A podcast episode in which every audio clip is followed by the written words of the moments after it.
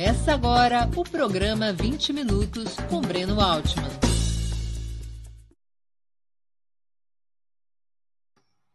Bom dia! Hoje é 5 de outubro de 2022.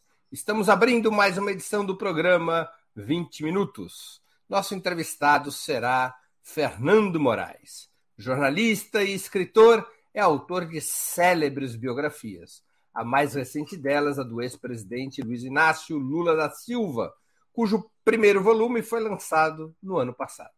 Mas hoje o convidamos para falar de um livro que foi originalmente lançado há 37 anos, na sua estreia como biógrafo.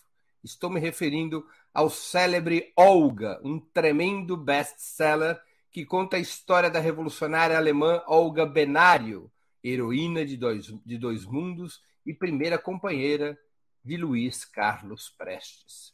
A Companhia das Letras está lançando a quadragésima edição dessa obra, revisada e rediagramada, na celebração do centenário de fundação do Partido Comunista Brasileiro. Bom dia, Fernando Moraes. Muito obrigado por aceitar o nosso convite. Uma honra ter novamente sua presença no 20 Minutos. Muito obrigado, Breno. Você sabe que a honra é para mim estar conversando com você. É sempre bom. E em público é melhor ainda.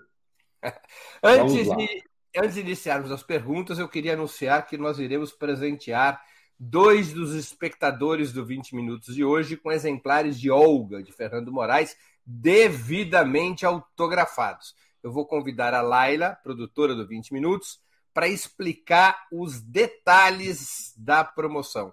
Bom dia, Laila. Conte para a nossa audiência, por favor, quem poderá ganhar os brindes e como. É, hoje faremos aquele formato que o pessoal já está acostumado. É, todo mundo que quiser participar tem que contribuir com super chat ou super sticker aqui no nosso canal do YouTube. Quem estiver assistindo no Twitter, no Twitch, vem para cá para o YouTube para participar com super chat e super sticker. Infelizmente, novos membros, Pix, essas modalidades ainda não podem participar.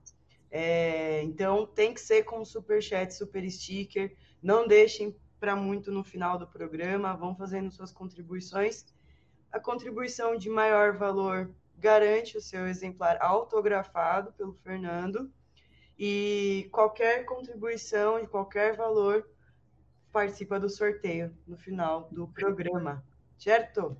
Certo. Então no final você vem fazer o sorteio e anunciar quem são os vencedores. Um exemplar vai ser presenteado a quem fizer a maior contribuição via super chat ou super sticker e outro exemplar, também autografado, será sorteado entre os que contribuírem com qualquer valor. Obrigado, Natália. Até o final do programa.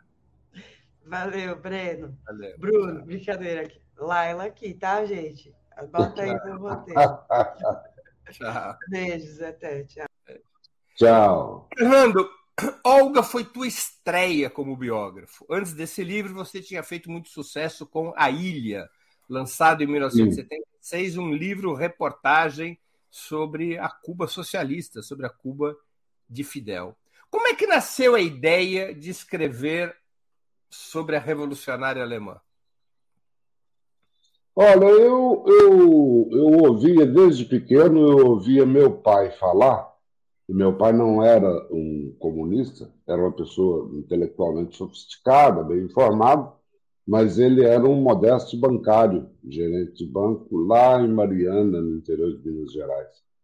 E, e ele, embora tivesse uma simpatia muito grande pelo Getúlio Vargas, ele, eu ouvia ele falar, é, mas tem aquela coisa dele ter mandado a mulher do Prestes, judia, comunista, grávida, para a Alemanha de Hitler. E aquilo, aquele fantasma ficou, foi acompanhando a, a, minha, a minha vida até eu virar adulto e descobrir o que, que era, quem era Olga, o que, que era comunismo, é, quem foi Getúlio Vargas.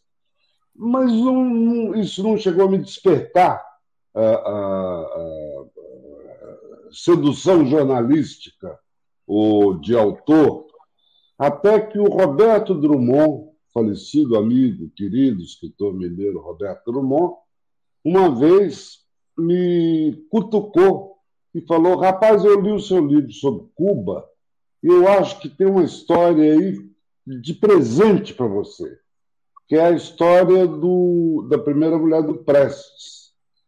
E eu comecei a, a, a pesquisar no material do Partidão e eu fiquei profundamente decepcionado, porque eu me lembro que o Partidão tinha feito um álbum muito bonito para comemorar, acho que 50 anos do partido, 60 anos, uma coisa assim. E... É, um, é um livro pela editora Brasiliense, os 60 anos do PCB. Exatamente. E, e o, o, o, trecho que é dedicado a Olga é insignificante. Insignificante. E, ao mesmo tempo, eu fui ler o. reler o Cavaleiro da Esperança do, do Prestes, desculpe, do, do Jorge Amado, Jorge Amado sobre o Prestes, que é a biografia, é, é, é digamos, é, quase oficial do, do, do Prestes, e também no livro do Jorge Amado, o espaço dedicado ao, ao Prestes é muito pequeno. Ah, a Olga é muito, muito pequeno.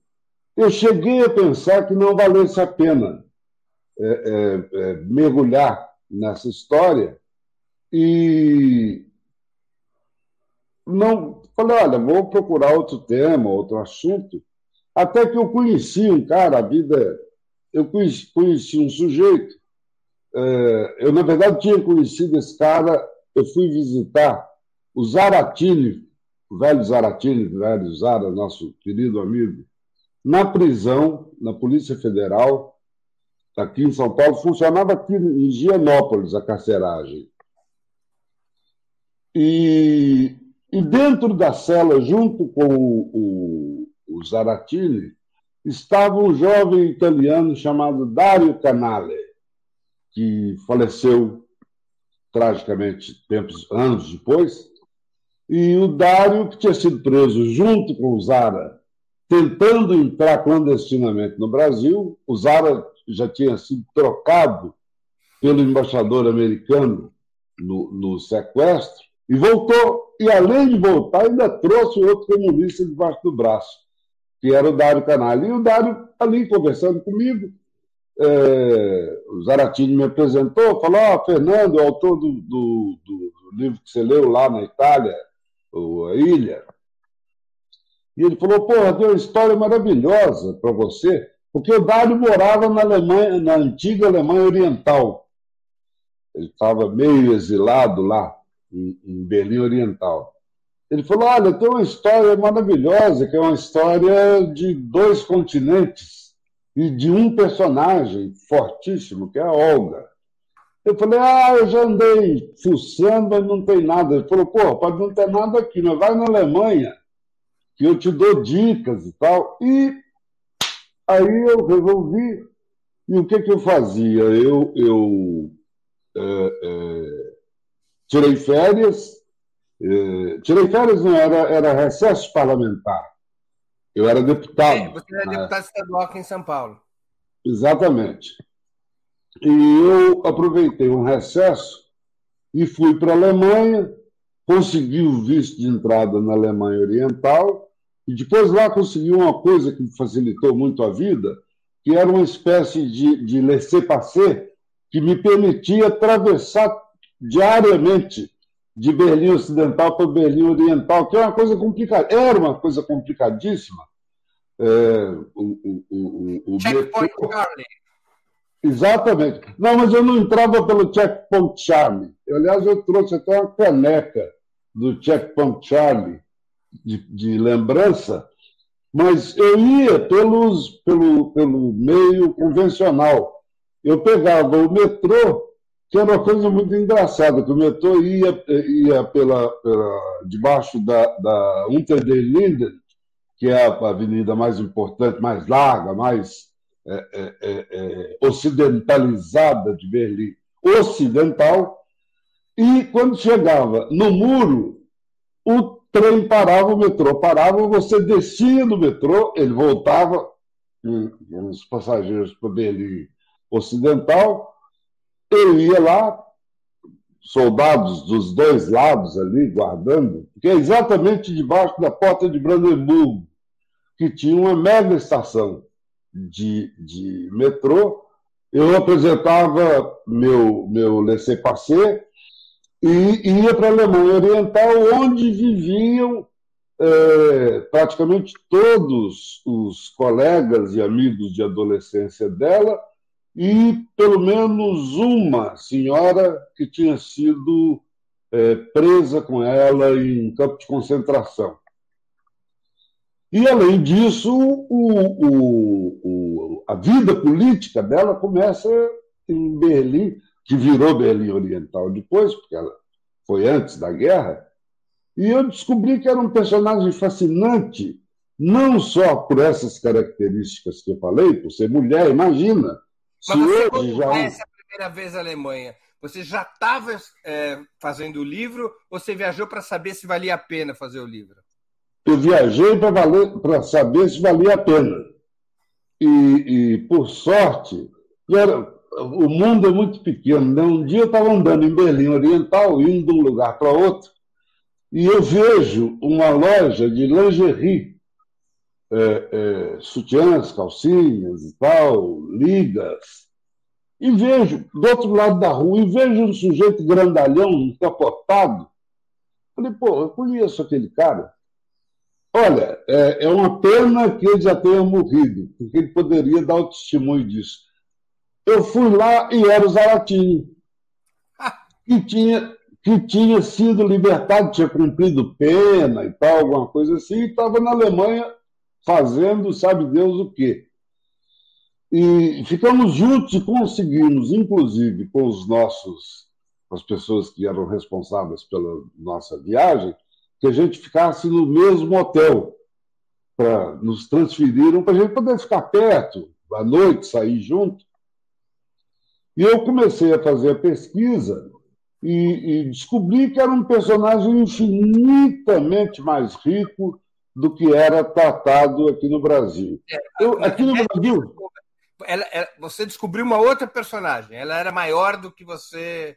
Era muito maior, era muito maior e era um, um, um, um personagem que despertava não só ah, o meu lado é, é, político, sabe, a sedução por uma heroína mulher, mas o curioso é o seguinte, né? Se hoje o mundo como um todo é tão é, é, misógino, é tão machista, tão é, é, é antifeminista, você imagina isso 80 anos atrás.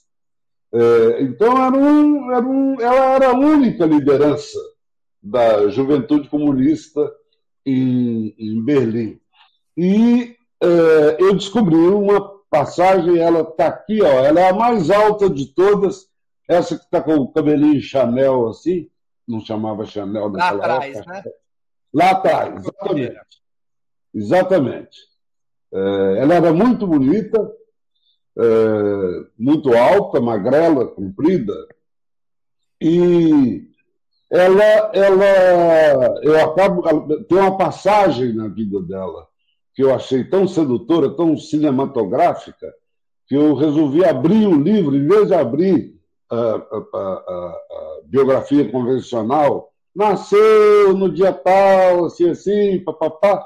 Eu abro o livro com uma cena que é cinematográfica. Ela é uma garota de 18, 20 anos, uma coisa assim, entra num tribunal de Berlim, onde está sendo julgado o namorado dela, o, o, o... Otto Brown? Otto Brown, me ajuda porque o Covid comeu parte da minha memória. Quando, quando ratear aqui, levanta a bola para mim. É, o namorado dela estava sendo julgado por traição à pátria. O que era considerado traição à pátria eram as ligações dele com a União Soviética.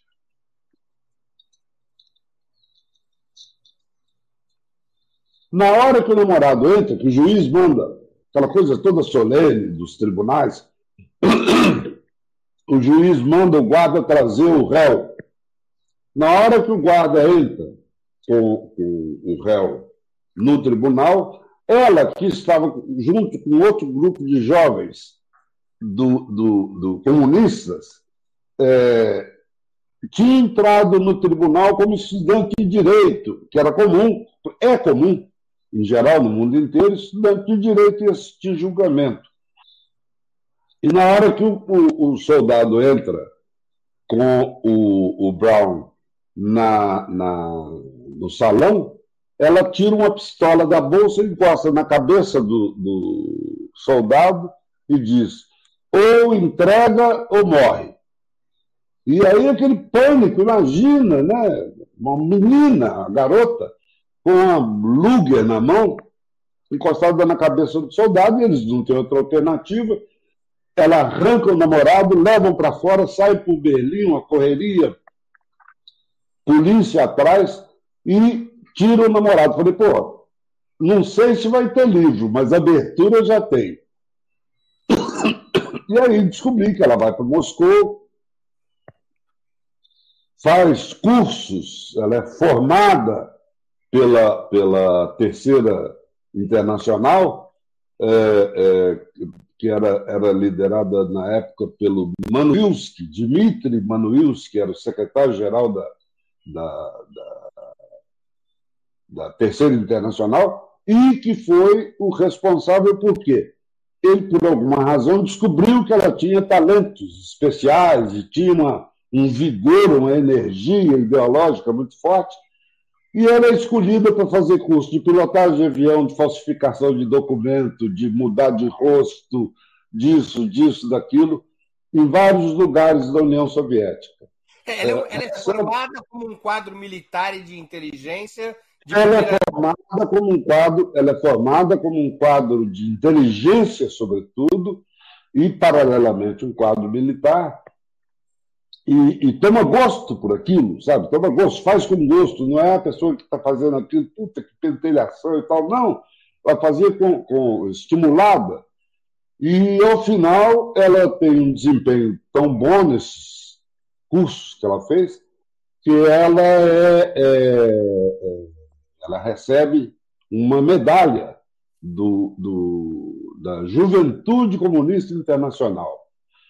E e vai para Moscou, é chamada a Moscou pelo Manuilski, ficou assustada de saber que o próprio Manuilski, que era um capa preta, assim, um dirigente de altíssimo coturno, era, você podia dizer que ali, abaixo do Stalin, ele estava no primeiro escalão, certamente. É, é, e ele, que já estava conversando com o Prestes há, há algum tempo, achou, equivocadamente, infelizmente, ele tinha uma coisa curiosa, que uma das amigas dela conta, que ela contava, que ela fazia uma ideia muito vaga do que fosse o Brasil, já tinha ouvido falar na coluna Prestes, mas coisa muito superficial. E a hora que ela entra na sala do Mano que ela toma um susto, porque atrás da mesa de trabalho dele tem um mapa do Brasil. E no mapa do Brasil está cheio de percevejo, de, de, de, de, alfinetezinho, é, mostrando os pontos do Brasil em que a revolução já estava emergindo, supostamente, segundo as informações que ele recebia do Brasil. Então, estávamos, segundo a União Soviética, segundo alguns dirigentes do partido, nós estávamos em situação pré-revolucionária. Só faltava. A pólvora já estava dentro do barril, só faltava jogar o fósforo. E aí eles destacam Prestes, que aliás o partido tinha tentado rejeitar a entrada do Prestes é, é, na, na, na seus, seus, entre seus quadros, o PCB, é, tinha rejeitado é, é, o Prestes sob acusação de obreirismo, que era muito obreirista e tal. E a União Soviética impõe o Manuilski, a né? entrada né?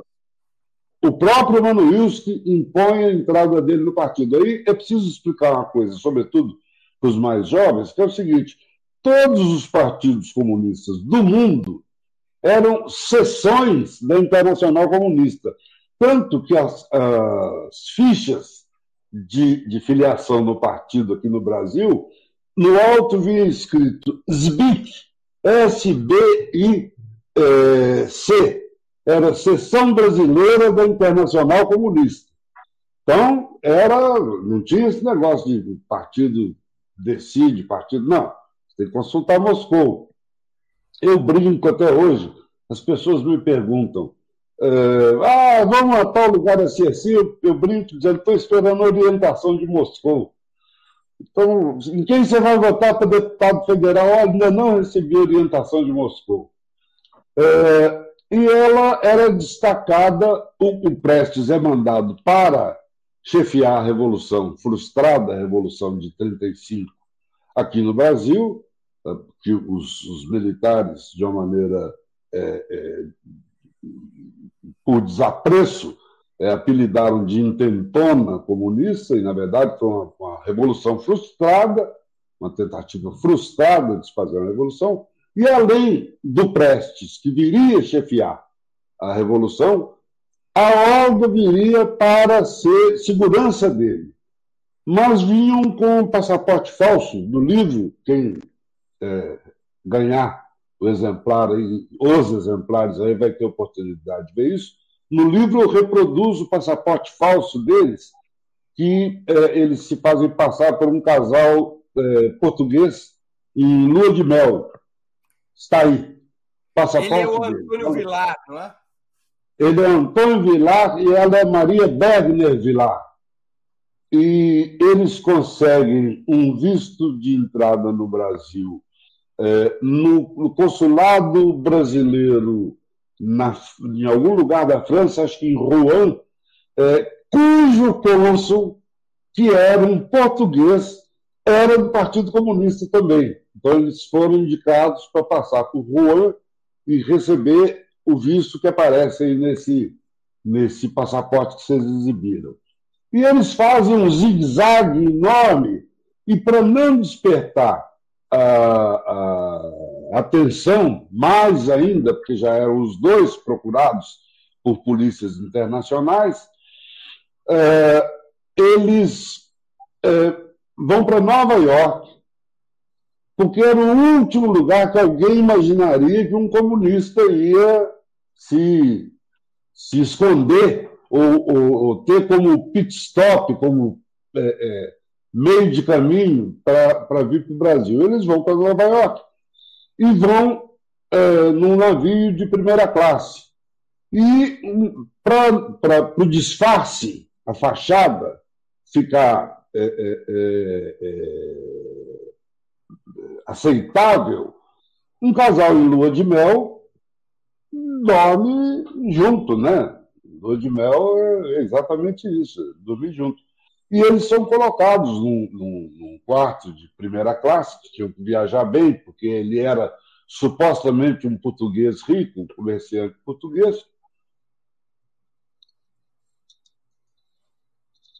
E o que acontece é que o navio é, sai de Nova York em direção a América do Sul, a Argentina, e eles embarcam em Nova York como falsos marido e mulher e desembarcam em Buenos Aires como verdadeiros marido e mulher. Eles é, é, se apaixonam ali, enfim, ela uma mulher bonita, ele um homem com uma puta história heróica por trás, a coluna, coluna invicta, que durou dois anos, que rodou é, não sei quantos mil quilômetros sem perder uma única batalha, é, o destino se encarregou ele de juntar. Com um metro, ele com 1,59m, ela com 1,80m. É, era um casal, era um casal é, é, curioso de se ver à primeira vista. É, e aí tem uma passagem curiosa que as pessoas, muita gente torceu o nariz, mas que o Prestes mesmo não ligou, até porque foi ele que me contou, com um gravador ligado, que foi a primeira relação sexual que ele teve na vida dele, aos 37, 37 anos. 37 anos. Ela não, ela, embora fosse muito mais jovem que ele, já tinha, inclusive, vivido na Alemanha com o Brown, com o Otto Brown. Qual é, e... qual é a diferença de idade entre o Prestes e a Olga?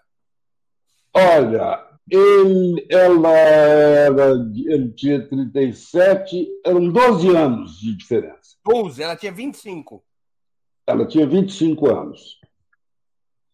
E eles desembarcam é, no, no, em Buenos Aires, é, tomam um avião da, da, antiga, da atual Air France, que na época era, chamava Latequer, é, é, que vinha pingando pela América Latina e, e ela fica deslumbrada, é, porque vinha até São Paulo, e ela fica deslumbrada em Santa Catarina, quando o avião voa abaixo, ela consegue ver o mar e aquele sol. Uma pessoa habituada a viver na Alemanha, que é metade do ano, é, aquela coisa meio cinzenta, né? A Europa do Norte é, é toda assim. E a hora que ela vê aquilo, ela conta para o Prestes que ela está deslumbrada, que ela nunca tinha visto alguma coisa parecida e tal. E eles desembarcam em, em São Paulo. É, por alguma razão, eles vão para Itapetininga, aqui no, no começo da descida do Vale do Ribeira. E vão para Itapetininga e Daí sai de São Paulo um carro de alto luxo de um sujeito também, que é um personagem que daria outro livro, que é o Celestino Paravente, que era um italiano milionário.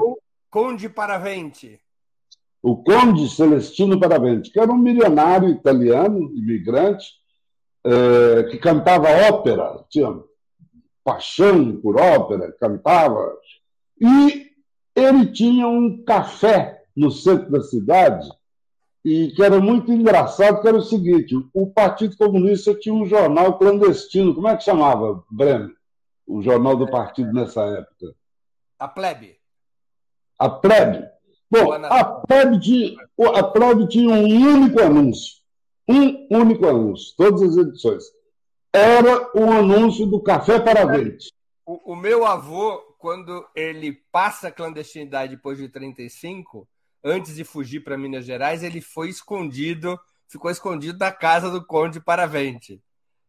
Pois então, o Paravente manda um, um... Ah, tem uma coisa, o Paravente foi o sujeito, ele ficou conhecido aqui em São Paulo, não só por essa extravagância de ser milionário e ser de esquerda, mas porque ele importou a primeira máquina de café expresso do Brasil. Então, era uma, era uma, uma coisa chique. Você ir, o, o, o, o, café dele ficava numa das esquinas da Praça da Sé. E você sabe e... que o estoque de armas que é usado em outubro de 34, na, na famosa revoada dos Galinhas Verdes, em que a esquerda reprime, a, enfrenta os fascistas, os integralistas os fascistas. na Praça da Sé, o estoque de armas que estava sob responsabilidade do meu avô, porque ele era o responsável do setor militar da Juventude Comunista, o estoque de armas era na casa do Paravente. Era do no, Paravente. Café, no café Paravente. O Paravente merece um livro, merece um filme, merece o que quiser. E o Paravente, porque, como é que eu cheguei ao Paravente? Né? Porque, às vezes, o bom de uma história é o subsolo dela, é o making off.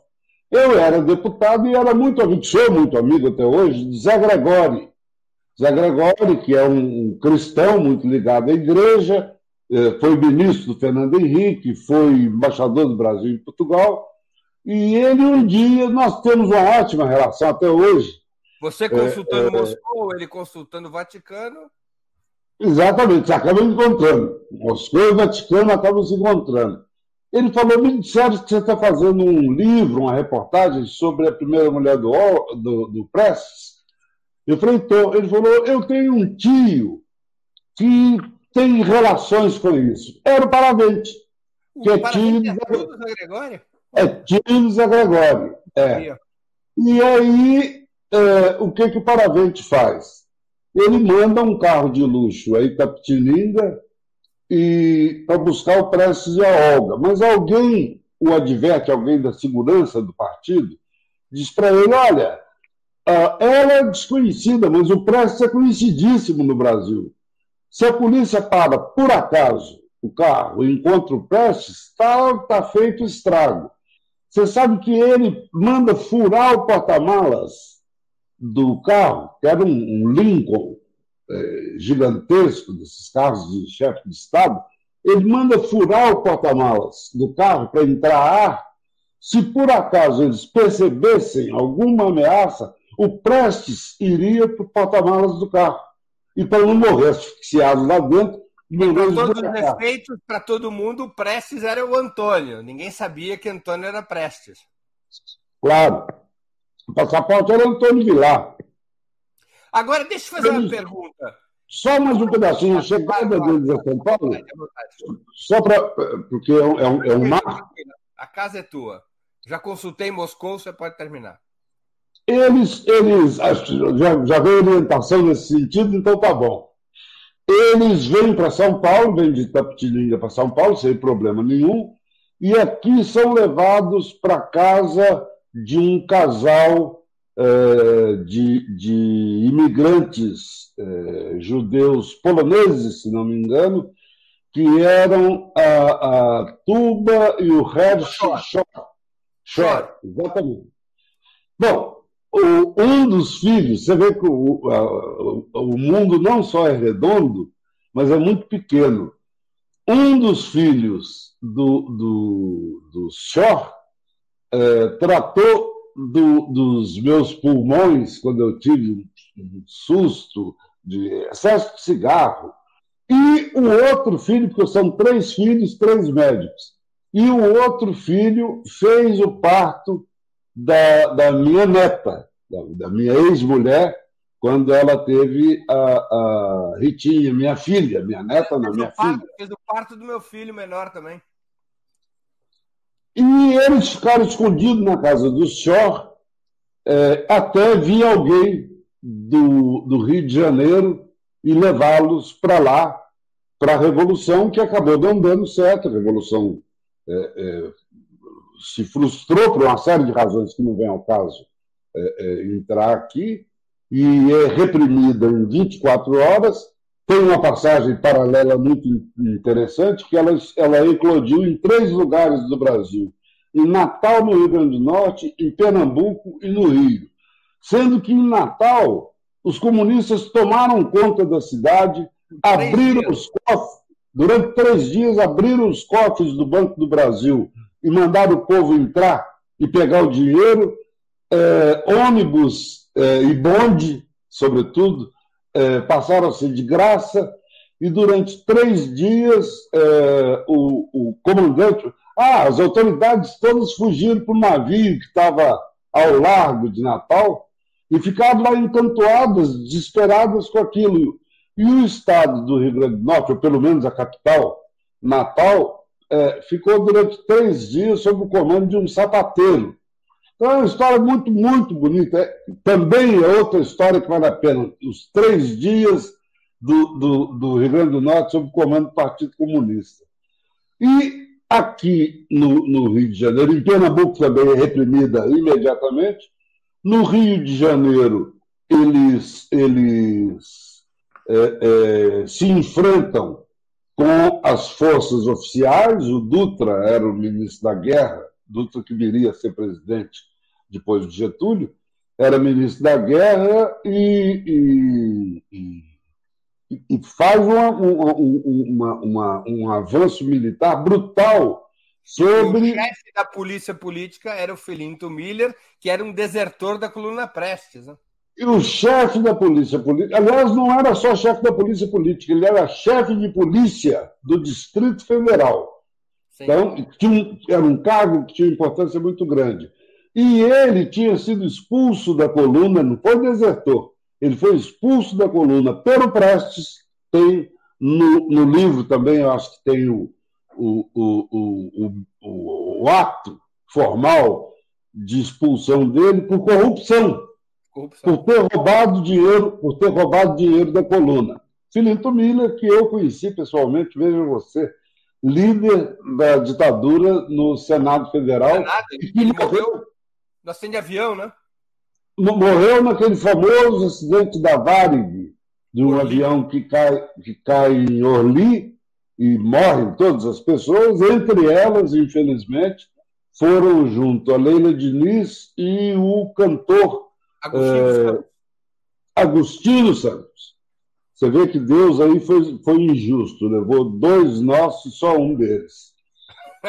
Então, é, é, a revolução é frustrada, é, eles são todos presos, Uh, o, o, Prestes é condenado a. o Prestes e a Olga eles são presos só no ano seguinte. Né? Eles ficam vários meses clandestinos. Eles ficam. É, é a, a, a, a Revolução é, se dá em novembro de 35 e eles são presos no comecinho de 36 porque o partido arranja na periferia do Rio de Janeiro uma casinha discreta num, numa, num bairro operário. Né?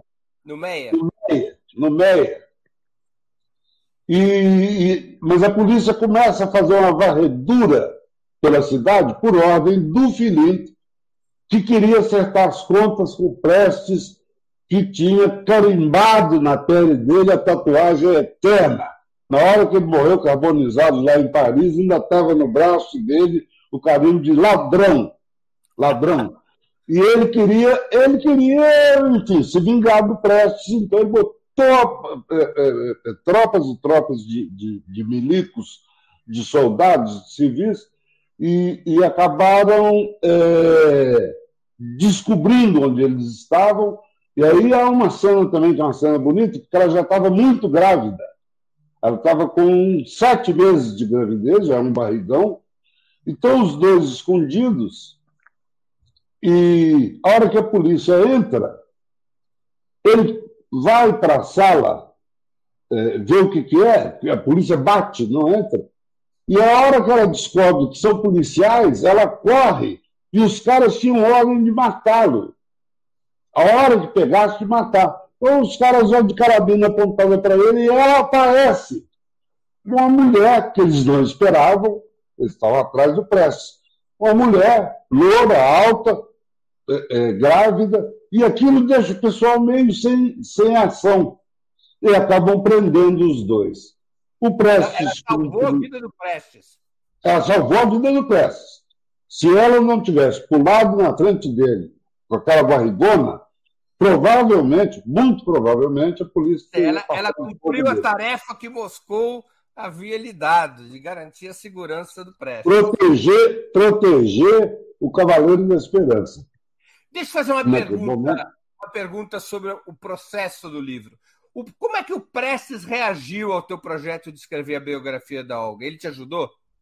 Ajudou, ajudou. Ele me deu. Eu tenho é, depoimentos. Eu ia para o Rio aos sábados e passava o fim de semana com ele. E, e, e gravava com ele no, no, apartamento lá da rua. Uh, como é que chamava o apartamento? Que Oscar Niemeyer deu para ele. Lá na, lá na, Gávea, na rua. Gávea. Esqueci o nome da é rua. rua. Aperana, eu acho. Não, se não, não me engano. Não é Aperana. Aperana é no Leblon. É rua. Daqui a pouco eu me lembro o nome. É, o Covid. Esse, Aperana, esse... Aperana era no Leblon.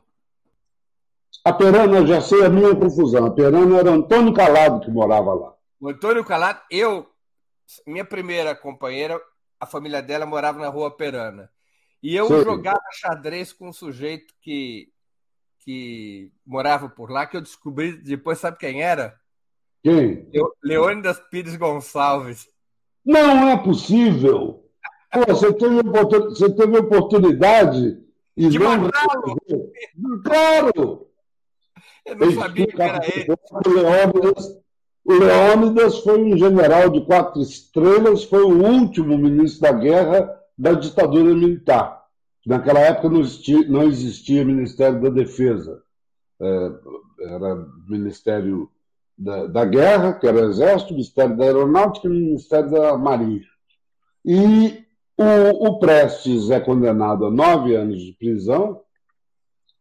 E a Olga, num processo longo, demorado, e um processo muito, muito ruidoso, a opinião pública toda ficou comovida com aquilo, é uma mulher judia, grávida, você deportar ela para a Alemanha, é, não, não, não tinha dois destinos, só tinha um.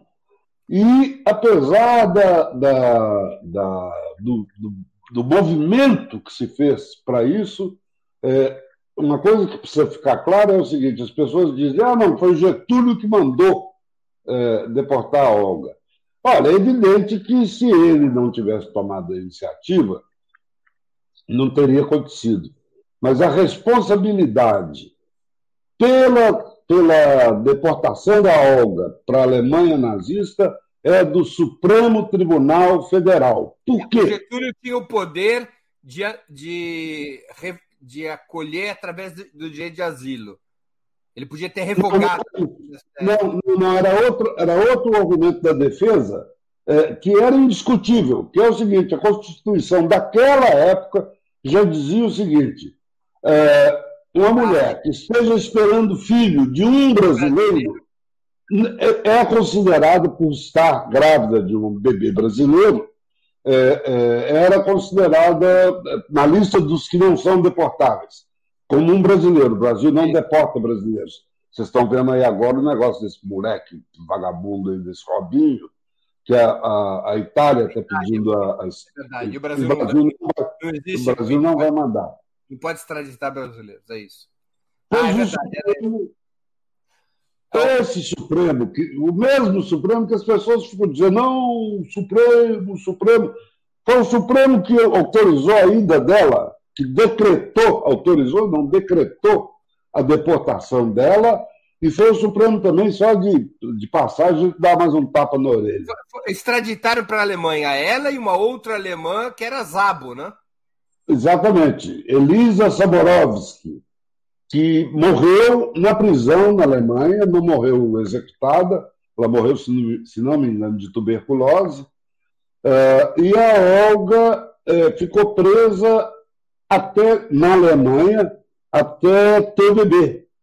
E quando ela desmama, quando o bebê, eh, quando termina a amamentação, portanto, por volta de seis meses de idade da menina, que é hoje a professora Anita Leocádia Prestes, que vive no Rio de Janeiro, dá aula, já é uma senhora de, de idade. Para mim, nem tanto, de idade para o Breno, que é um menino. Anitta Leocádia, se eu não me engano, está. Ela nasceu um ano, exatamente um ano depois. Aqui é a Anitta, ela, ela essa tá menininha. 80... Ela nasceu um ano, exatamente um ano depois. Aí está a Anitta, querida. Ela nasceu exatamente um ano depois da, da revolta. No, em novembro de 38, ela nasceu. Então aí eu sei que é bom em aritmética, faz as contas. 36 ela nasceu. 36, sim, 36, claro. A revolta foi em 35. Anos, Anitta. Então é isso. 86 anos. Ô, Quando... Fernando, ah, agora. Não, perdão, termina, termina. Quando termina a amamentação, separam a, a, o bebê da mãe, a mãe não sabe para onde o bebê está indo, e dizem para ela que o bebê vai ser educado numa, numa, numa creche alemã nazista. Uma kindergarten alemã. É, na, na kindergarten é, é, é, hitleristas. É, ela é mandada para dois campos de concentração, primeiro para um, segundo para outro. O que ela ficou mais tempo foi Ravensbrück. Eu visitei esses campos todos, quase todos estão preservados. É, eu Ah, e em seguida ela é executada numa câmara de gás em Bernburg, é, uma câmara de gás que, era uma escola e que tinha um banheiro grande para os estudantes, depois da, da educação física, é, é, tomarem banho e tal, e no lugar dos chuveiros, é, eles puseram gás. para e transformaram o que era uma escola numa, numa, numa câmara de gás. É, eu fui lá visitar, visitei o lugar, e é uma coisa curiosa, que a escola foi transferida, a escola que ficava nesse lugar, foi transferida para o outro lado da rua. E eu fui lá e falei com a diretora, falei, olha, eu sou brasileiro, ah, com o Dário Canali me servindo de intérprete, que ele morava na Alemanha e falava alemão, e eu, olha, mas nem para pedir é, bebida. E eu falei, olha, eu sou brasileiro, estou fazendo um livro sobre a, Olga Benário, alemã e tal, que foi morta aqui em frente. E a, a, a diretora falou, ah, conta, conta alguma coisa para os alunos aqui, que eram jovenzinhos de 15, 16 anos. E, e, eu contei o que eu tinha feito até então, por que, que eu estava fazendo aquilo, e ganhei de presente dos meninos e meninas uma lembrancinha que eu mantenho até hoje aqui. Tive que pagar excesso de peso, porque é de bronze, que é esse belíssimo busto do Lenin, que eu tenho até hoje, que foi um presente que me foi dado pelas criancinhas da escola de Bernburg. Ela foi executada e o Prestes cumpriu Você estava falando da colaboração do Prestes. O endereço do Prestes na Rua da Gávea era Rua das Acácias. Rua das Acácias. No começo da Rua das Acácias, do lado esquerdo. Isso. Um apartamento que foi dado para ele pelo Oscar Niemeyer, assim como o Oscar Niemeyer pagava salário da segurança dele e tal. O Oscar tinha uma, uma admiração é, indiscutível era, era pelo, o pelo velho. número um. É, prestícios número um. Eu lembro que uma vez nós fomos buscar a assinatura do, do Niemeyer no manifesto para a primeira campanha do Lula, primeira ou segunda, a presidente. Segunda, segunda campanha do Lula. Fomos buscar, eu não me lembro quem estava comigo, nós fomos ao Rio pegar a assinatura do, do Niemeyer no manifesto ele falou: assino sim, assino sim. Meu candidato preferencial a presidente seria o Prestes. Não podendo ser o Prestes, eu gostaria que fosse esse rapaz do MST, o, o João Pedro Stedley. Mas o Lula é merecedor da nossa confiança e assinou. Mas ele queria o Prestes candidato a, a presidente. Então, essa história é uma história triste, mas ao mesmo tempo uma história exemplar, porque uma pessoa que dá a vida em defesa de ideias. Agora, você acha que a Olga continua a ser uma personagem vigente sobre quem a juventude de hoje deveria ler? Eu acho que sim. E eu acho que essas coisas, é, é, o risco de parecer cabotino é muito grande. Mas eu me lembro que quando eu estava é, preparando, fazendo a pesquisa para o livro, eu resolvi descobrir se tinha algum lugar público com o nome da Olga no Brasil. E naquela época não tinha, nem Google e nem nenhuma outra maneira, senão IBGE. Eu fui ao IBGE do Rio de Janeiro e eles me disseram tem uma rua em Ribeirão Preto, chamada Rua Olga Bernardo Press. Foi uma rua que foi colocada, foi, foi, foi denominada uma rua de um loteamento da época e o, o vereador que fez o, o, decreto, o projeto de lei que foi aprovado pela Câmara, é, é pai do Leopoldo Paulino, Cara. que depois veio a ser militante e que só exerceu um dia de mandato. Ele era suplente de vereador e o, o, titular ficou doente, viajou, uma coisa assim. Ele assumiu e apresentou um único projeto. E o mais curioso disso é que o bairro em que se transformou aquele loteamento é um dos bairros mais chiques de Ribeirão Preto. Acho que chama Paulistânia, uma coisa assim. E eu fui lá e eu batia na porta das casas e perguntava para as pessoas: Você sabe quem é Olga Benário, que é o nome dessa rua? Nunca ouvi falar, nem sei por que, que puseram esse nome aqui e tal. E hoje, só para encerrar essa, essa, essa coisa da presença da Olga, qualquer um, qualquer uma que estiver nos ouvindo, entra daqui a pouco no Google e põe Praça Olga Benário, põe Avenida Olga Benário, Rua Olga Benário, e você vai encontrar centenas de nomes dados a Olga pelo Brasil inteiro, por vereadores, às vezes cidadezinhas pequenininhas, e nas capitais. Aqui em São Paulo já tem é, é, é, rua ou praça, Olga Benário, várias, várias cidades.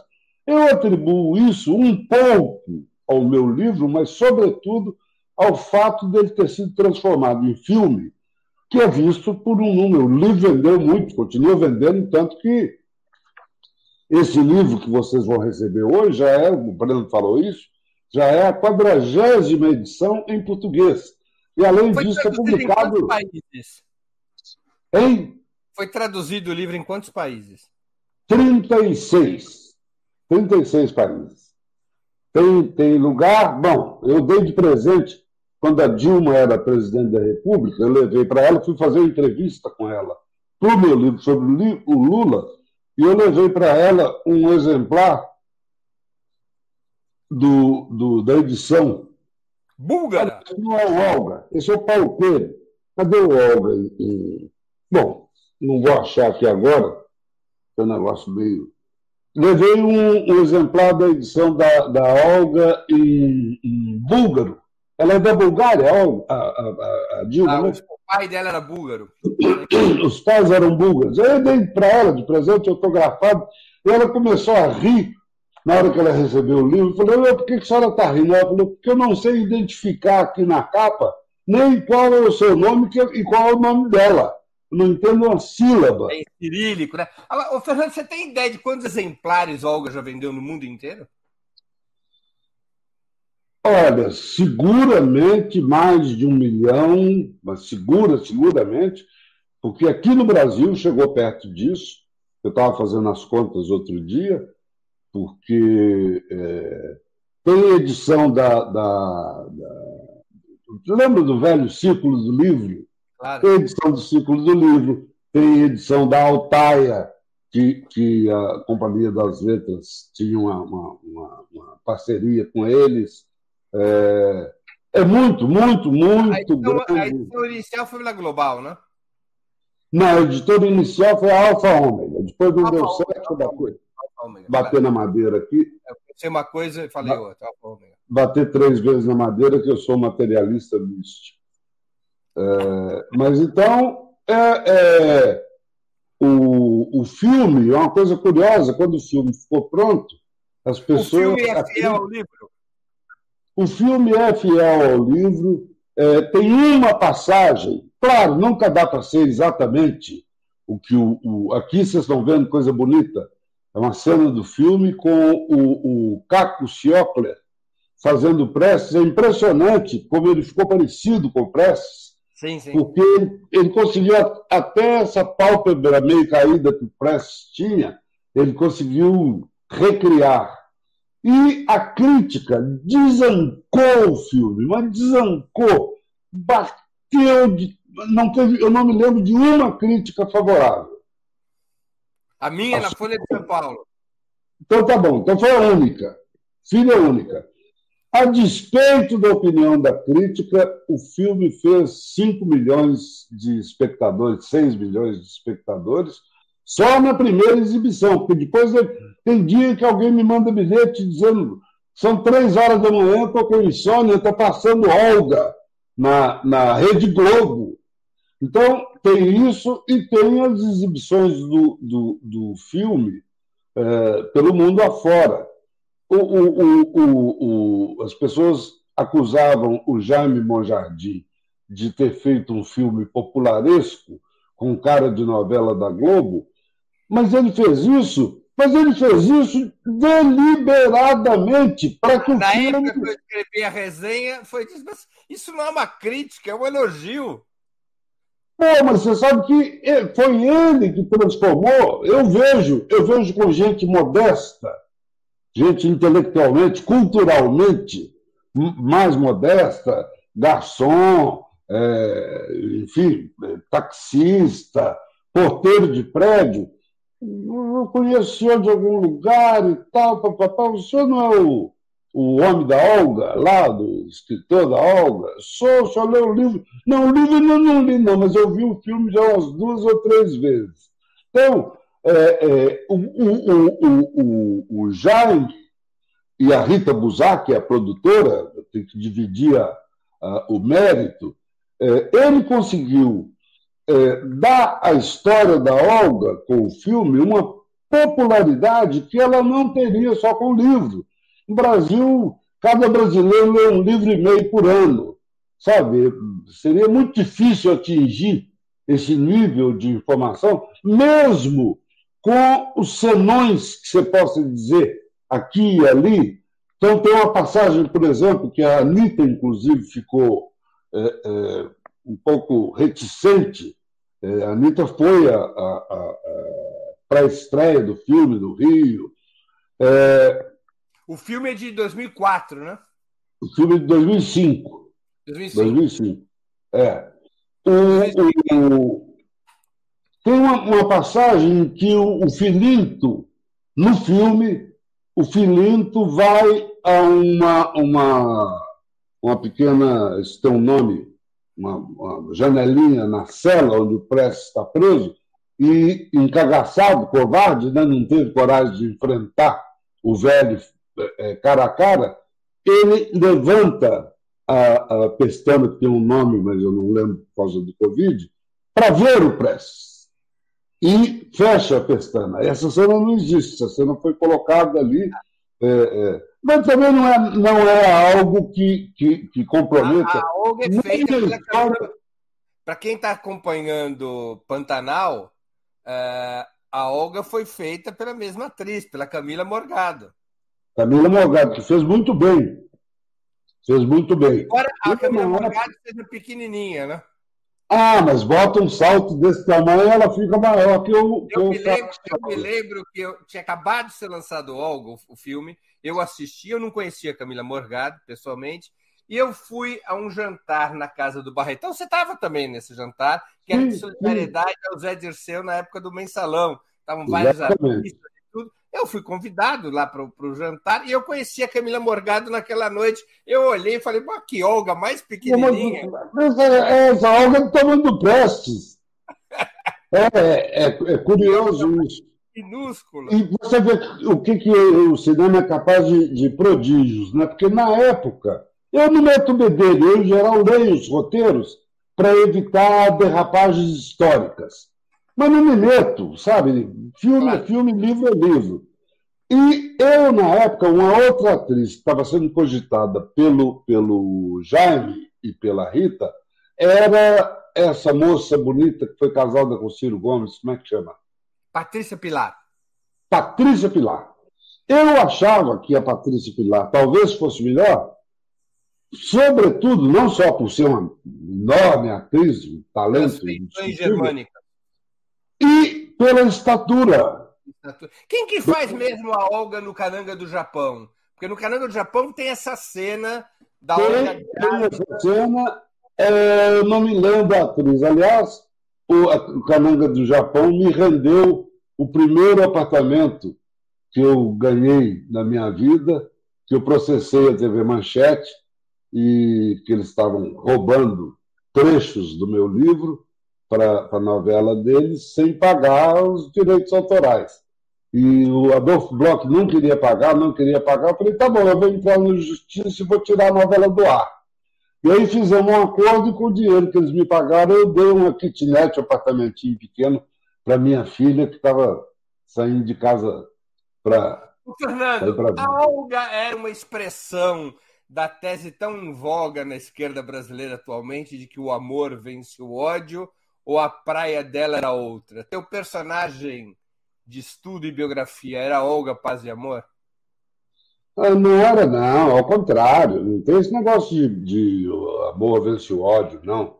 Eu não estou pregando ódio, claro, não tem nenhum sentido. Mas você não pode, para falar do Brasil, para falar do Brasil, você não pode tratar gangsters com métodos republicanos, né? Então você vai enfrentar, enfrentar o, o, o Bolsonaro não é a mesma coisa que enfrentar o Mário Covas, sabe? Mas a Olga, como, como ensinamento, ou seja, como referência política, moral, o que, que era a Olga? Que que ela, qual é a lição que ela transmite para as novas gerações? Olha, acima de tudo, a, a, a, o desprendimento pessoal para se dedicar a, uma causa, a algo que não ia trazer nada para ela. Então, é, é, o, o, o, ela, ela, ela é uma pessoa que se sacrifica para tentar mudar o mundo num país completamente do, do outro lado do planeta e não tinha não tinha essa, essa coisa de não vamos tratar a, a, o regime com bons modos? Não não tinha eles vão fazer a revolução. Ela era uma revolucionária. Ela veio para o Brasil para fazer a revolução e não tinha paz e amor não. Era tiro. Era resolvido no tiro. Aliás aliás sempre cabe. Se algum dia o Brasil esteve, na minha modestíssima opinião, que eu nem sei se o Breno, que é um historiador, é, é, concorda com ela, Breno especialista em história do, do, do, movimento comunista, sobretudo aqui no Brasil, é, eu, eu, eu acredito que a única vez em seus 200 anos de independência o Brasil teve próximo de caminhar por uma, por uma alameda socialista foi em 1930, quando Getúlio, preparando a Revolução de 30, convida o Prestes para ser chefe do Estado-Maior das Forças Armadas Revolucionárias que iam tomar o poder. Vai uma dupla, ele estava exilado em Buenos Aires, o Prestes, vai uma dupla, que é o, o, o João Alberto e o Siqueira Campos, que tem um parque bonito aqui em São Paulo, é, na Paulista. Eles vão a, a, a, Buenos Aires e o Prestes vem ao Brasil, tem uma reunião com Getúlio e volta para, para Buenos Aires dizendo o seguinte: eu não vou participar de uma revolução burguesa.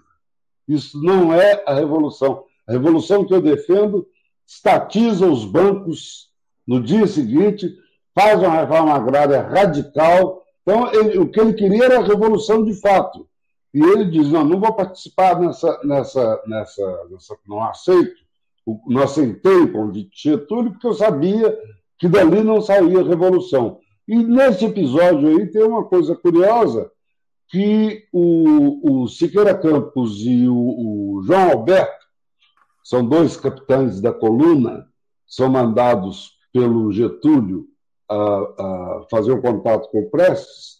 É, no voo, é, de, de, no segundo voo de ida deles, de Montevidéu para Buenos Aires, é, o avião cai dentro d'água e morre o Siqueira Campos. O João Alberto consegue sobreviver, sabe? não sei se um não sabia nadar, como foi, mas o Siqueira Campos morre é, é, no acidente de avião. E o, o, o, João Alberto, que é odiado pelos paulistas aqui, porque ele foi o interventor em São Paulo na Revolução, na, revolta, aqui não chegou a ser revolução, na revolta de 32. E, e agora, é, a Olga era revolucionária é, é, desde o começo, desde o começo. Você vê que a primeira cena do livro é, é, é, é exemplar do que era a Olga. Então ela, sabe, ela fazendo atravessar o planeta, correndo riscos, inclusive o risco que acabou levando ela para uma câmara de gás. É, para quê? Para mudar o mundo. E ela e a última carta dela tem que é, um, é uma coisa muito impressionante, né? Eu muito impressionante ao mesmo tempo. Ela despede, né? É, porque ela, tá, ela, ela descobre que é, o lugar para onde elas estão sendo levadas é, é, não é um outro campo de concentração, é um campo A última carta dela é ainda escrita em Ravensburg. É ainda escrita em Ravensbrück e é colocada, ela é colocada enrolada como um, um, um tubinho e é colocada na barra da saia de uma amiga dela. De uma, se não me engano, não era a Sabo, a Sabo já tinha morrido. A Ruth Werner. E, Ruth Werner, que depois veio a ser coronel do, do Exército Alemão Oriental. Exatamente, Ruth Werner. Vice-chefes do chefe da inteligência internacional da RDA, que era o Marcos Wolff. Sim, e a, a Ruth Werner estava viva quando eu fui fazer minha pesquisa, me ajudou muito e me deu um livro dela, que ela tinha sobre a Olga, mas era um livro meio Jorge Amado escrevendo sobre o Prestes, né? Era o chamado Retrato Oficial. Mas me ajudou muito, foi muito gentil, não teve problema de estar, tá, ela ter escrito e eu também ir trabalhar no mesmo assunto. Ruth Werner. É exatamente ela que leva a, na barra da saia, na costura da barra da saia, essa última carta do, da Anitta, da Olga, para o velho, que é uma carta muito bonita, que eu recomendo que as pessoas leiam, porque ao mesmo tempo que tem um vigor revolucionário presente da primeira à última linha, tem muito amor. Aí ah. sim, é uma é carta impressionante como a carta ela, ela é uma carta ela sabe que vai morrer, mas não é uma carta de medo. Não, ao contrário, é uma carta de, de, Ela escreve de cabeça levantada, sabe? Não tem, ai, pelo amor de Deus, que pena, vou me separar do seu, vou me separar da filhinha, será de mim, que horror. Não, não, não, não, não. Vamos continuar, a luta está aí, tem que continuar. É uma carta que vale a pena ser lida, sobretudo pelas circunstâncias em que foi escrita. Sabe, uma pessoa no, no, no, na beira do calabouço, sabe? Com a corda já, com o gás. Ah, o gás ligado. Com o gás ligado. Antes de continuarmos, eu queria lembrar a vocês como é, é essencial a sua contribuição financeira para a manutenção e desenvolvimento de Opera Mundi. Vocês já conhecem as seis formas possíveis de contribuição assinatura solidária no site operamundi.com.br barra apoio, inscrição como membro pagante de nosso canal no YouTube, basta clicar em Seja Membro e escolher um valor no nosso cardápio de opções, super chat super sticker durante nossas transmissões ao vivo. Valeu, valeu demais quando estiverem assistindo aos nossos vídeos gravados e o Pix a qualquer momento. Nossa chave no Pix é apoie.operamundi.com.br. Eu vou repetir, apoie.operamundi.com.br. Além dessas seis formas de contribuição, lembre-se sempre de dar like, de clicar no sininho e de compartilhar nossos programas com seus amigos e nos seus grupos. Quem ainda não estiver inscrito em nosso canal, essa é a hora de fazê-lo. A mais eficaz de todas as armas contra as fake news é o jornalismo de qualidade Apenas o jornalismo de qualidade coloca a verdade acima de tudo. E esse jornalismo que a Opera Mundi busca oferecer todos os dias depende da sua contribuição, do seu apoio, do seu engajamento, do seu bolso. Lembro que hoje temos dois brindes para quem contribuir com o Super Chat e o Super Sticker. Um exemplar autografado de Olga de Fernando Moraes será presenteado a quem fizer a maior contribuição via superchat ou super sticker. Outro exemplar, também autografado, será sorteado entre os que contribuírem com qualquer valor. Portanto, façam já a sua contribuição. Além de ajudarem a Opera Mundi a se fortalecer como um jornalismo que coloca a verdade acima de tudo, também estarão concorrendo a essa obra antológica de Fernando Moraes em nova e belíssima edição, a quadragésima edição do livro Olga, uma edição belíssima, publicada pela Companhia das Letras. Fernando Moraes, você se surpreendeu com a força eleitoral que Bolsonaro revelou no primeiro turno? Eu me surpreendi. Eu me surpreendi por ingenuidade, por, por excessiva boa-fé.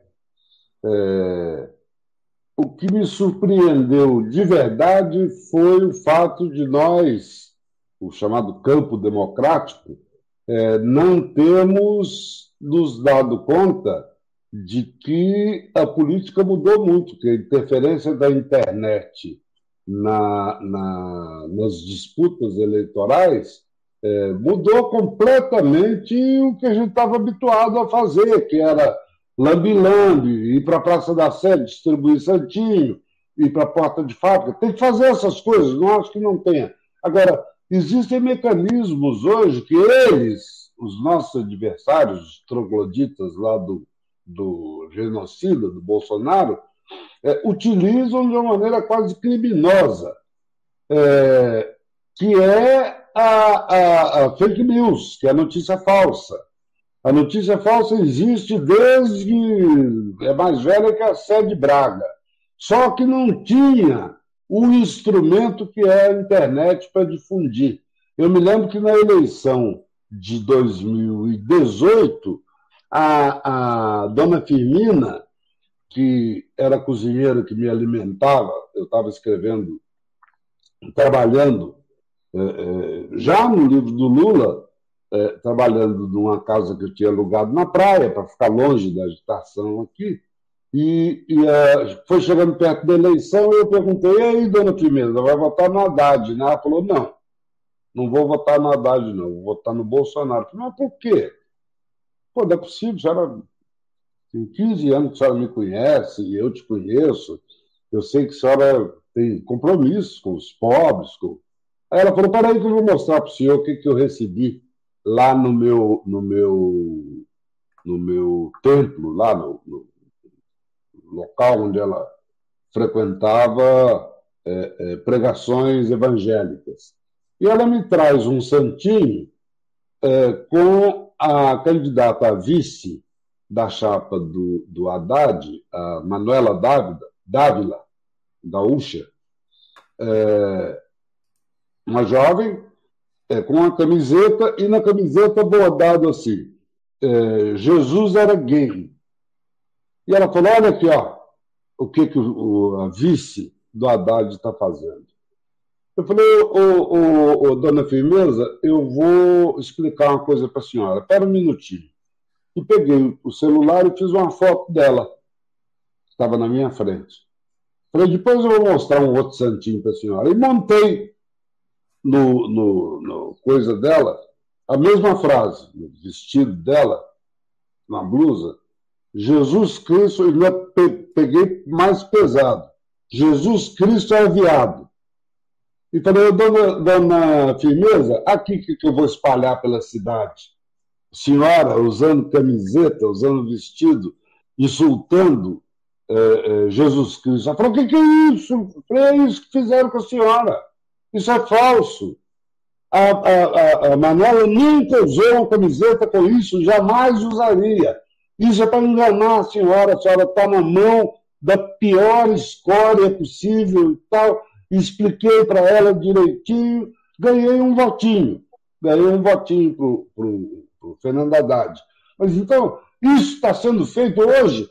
Eu recebi hoje um negócio aí que eu acabei de passar para o comitê para ver se eles entram no, no, no Supremo para tirar do ar, que é um negócio chamado. Nem vou repetir o nome aqui para não difundir mais.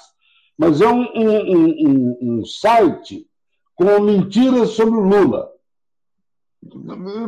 As mais descabeladas, mais você que conhece o Lula sabe que não, sabe, não, não tem nenhum sentido. É uma coisa primitiva, primitiva. E faz sentido. E nós não estamos respondendo à altura. Eu já, eu já, disse isso aqui no ar, Fernando. Eu, como comunista e ateu, vou, votei no Lula e votarei de novo, apesar de eu ter plena certeza que ele não vai fechar nenhuma igreja. Não vai fechar nenhuma igreja, infelizmente. Eu eu, eu brinco dizendo o seguinte: Lula podia ir para a televisão e dizer que no dia seguinte da posse dele, ele vai acabar com a isenção de imposto de renda para quem ganha dinheiro no, em aplicação nos bancos, em ação bancária. Os três maiores bancos privados do Brasil têm lucro trimestralmente de aproximadamente 30 bilhões de reais. 30 bilhões. Pensa aí em, em Mega Sena é, é, é, acumulada, multiplica por 100. Essa gente não paga imposto sobre isso. O pessoal que recebe esses dividendos não paga imposto. Você paga. Você paga imposto até na garrafa de cerveja que você toma no botequim tem 17% de ICMS. Na, na, então, é, você está dizendo que vai votar no Lula, apesar dele não fechar nenhuma igreja, é, é, como não vai fechar, eu também vou votar no Lula, apesar de saber que ele não vai no primeiro dia dizer: olha, você que está aí mamando no sistema financeiro, pode acabar, pode, pode se preparar que a mamata vai acabar. Agora, também é preciso, ele não pode ser é, é, primitivo como os nossos adversários. É, não adianta eleger o Lula agora, no segundo turno, com 99% e o outro genocida com 1%, não adianta nada se não fizer maioria no Congresso Nacional. Se ele não conseguir ou maioria ou uma aliança poderosa que se comprometa com o programa dele, com o projeto dele, ele não consegue dar nem nome de rua. Se eu algum dia vier a faltar, como dizia o doutor Roberto Marinho, se eu algum dia vier a faltar e o Lula for presidente quiser me prestar uma homenagem e colocar meu nome numa pracinha lá no Tumucumac e o Congresso não quiser, não tem pracinha Fernando Moraes, não.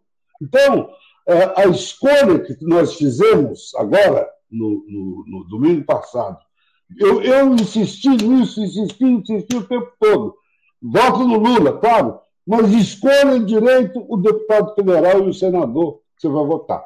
Em alguns casos deu certo, eu acho que nós elegemos uma bancada razoavelmente progressista, mas você olha o Senado, rapaz. O Senado virou uma casa de mãe Joana. O astronauta, vendedor de travesseiro, a outra parada lá da, da, da, da, da Mari. A moça da, goia, da, goia, da Goiabeira. A moça da Goiabeira. No Rio Grande do Sul, o pessoal está aí falando de, de maçonaria, que, o, que o, o, o, o Bolsonaro é, tem apoio da maçonaria. Na internet, entra no YouTube e põe é, General Mourão, que era o vice do, do. que é ainda o vice.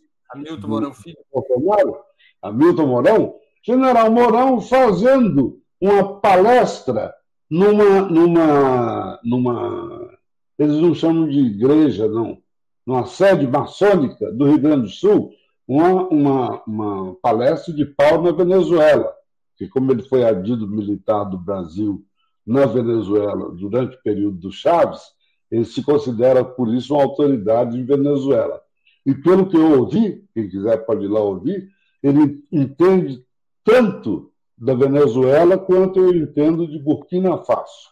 Então, não está autorizado não está autorizado a falar desse assunto. Fernando, você acha que basta ampliar as alianças para o Lula ser vitorioso no dia 30 ou algo diferente precisa ser feito para enfrentar o Bolsonaro? Olha, o velho, o velho Chomsky, Noam Chomsky, velho sábio Noam Chomsky, está com 90 e lá vai fumaça, é, deu uma declaração muito interessante hoje para a BBC é, sobre o Brasil, dizendo o seguinte: olha, é, artista, intelectual, cantor, ajuda, mas não ganha eleição. Que ganha eleição é ir para a rua. Então é isso, nós temos que ir para a rua. Chama comício, primeiro vão 30 pessoas, no segundo já irão 60 e 70, 80, e aí chega nisso que vocês estão vendo na foto aí. Entende? É, é, deixa, eu, deixa, eu, desligar esse telefone aqui, que é uma moça que está tentando me pegar. É, é, é assim, sabe? Você se lembra certamente, os mais jovens não, os mais jovens que vocês são bebês, né, de berçário.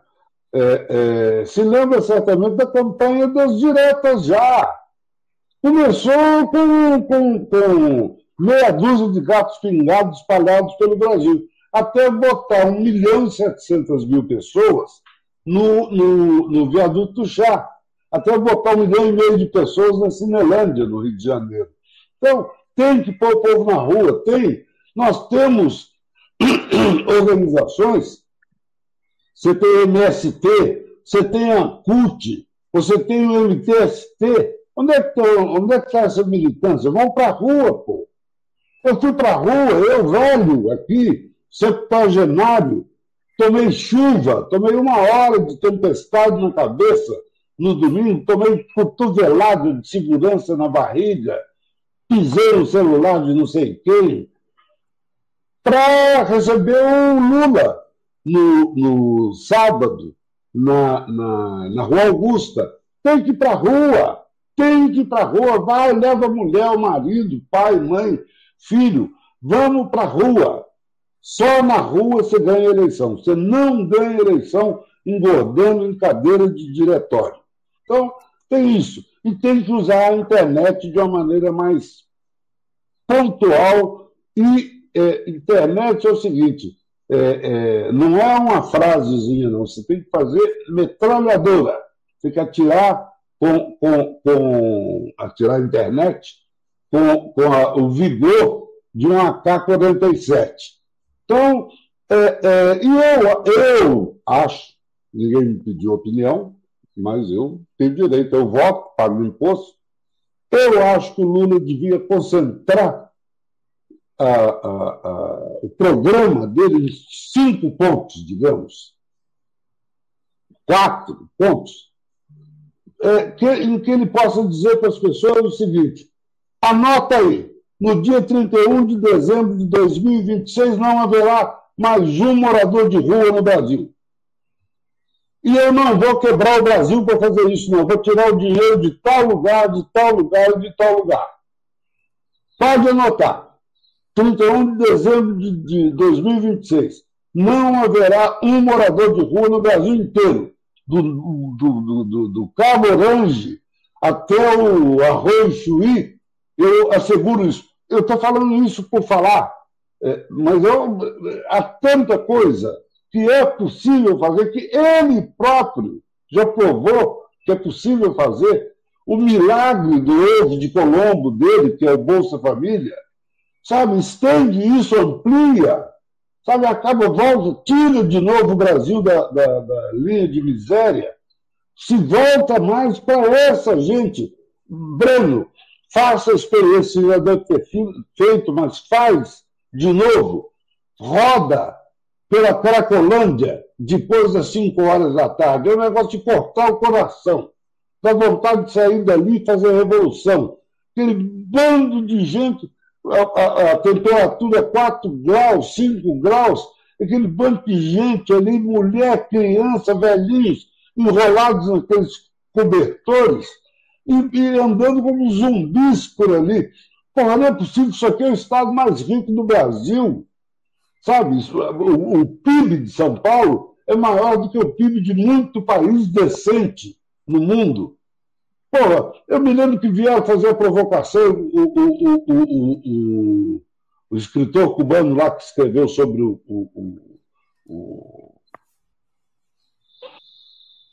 o, Pode chamar no cachorro. É, Padura foi. Padura, Padura foi. Leonardo Padura. Leonardo Padura foi ao Roda Viva, na TV Cultura, e aí uma engraçadinha quis fazer provocação com ele e disse: é, mas em Cuba ainda tem muita miséria, né? E ele, sereno, ele não é um revolucionário, ele tem restrições, mora em Cuba, continua lá. Ele disse: olha, não sei se a senhora conhece Cuba, mas seguramente no quarteirão aqui da estação onde eu estou dando entrevista, na hora que eu cheguei, tem mais gente em uma quadra aqui, dormindo na rua, do que em todo o território cubano. Então, sabe, você vai dizer, não, o Brasil é um país pobre, o Brasil é um país riquíssimo, porra.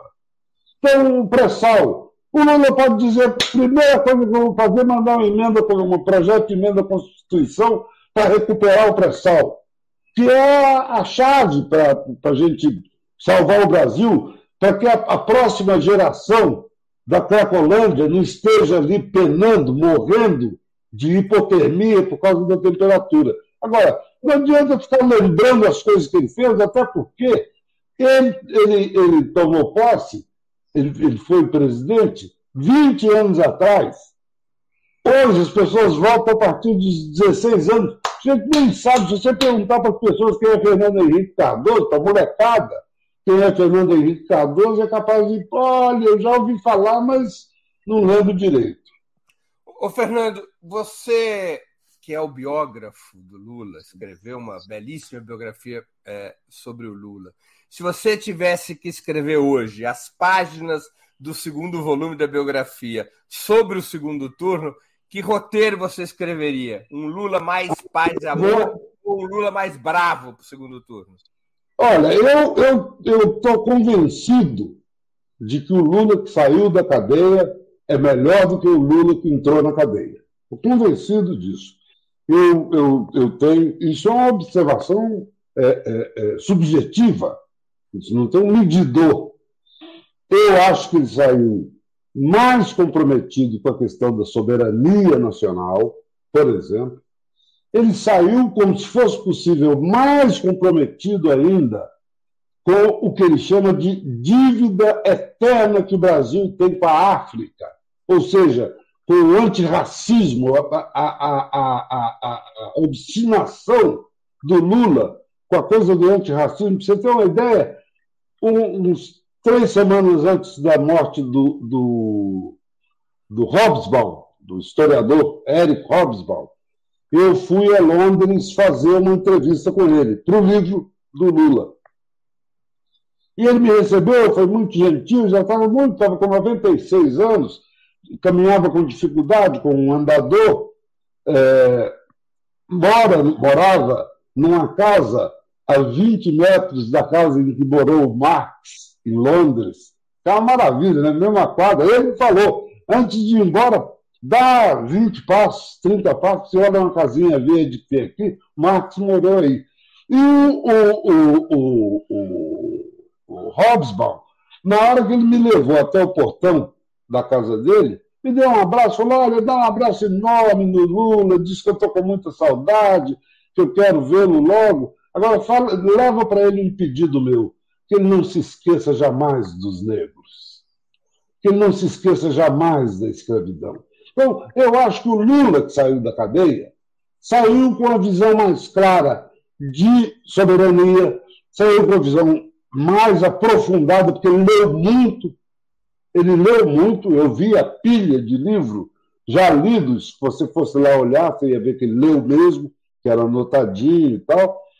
Ele, ele, ele saiu com, com a convicção mais, mais é, é, é, substantiva, é, por exemplo, do, do, do, do, horror que é a, a, o capital financeiro do que é capaz o capital financeiro para ganhar dinheiro, ganhar fortunas, essa montanha, essa cordilheira de dinheiro que eu citei para vocês, sem produzir um pé de couve.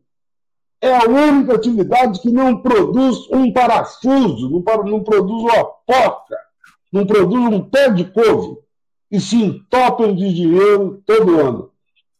Isso é agiotagem oficializada.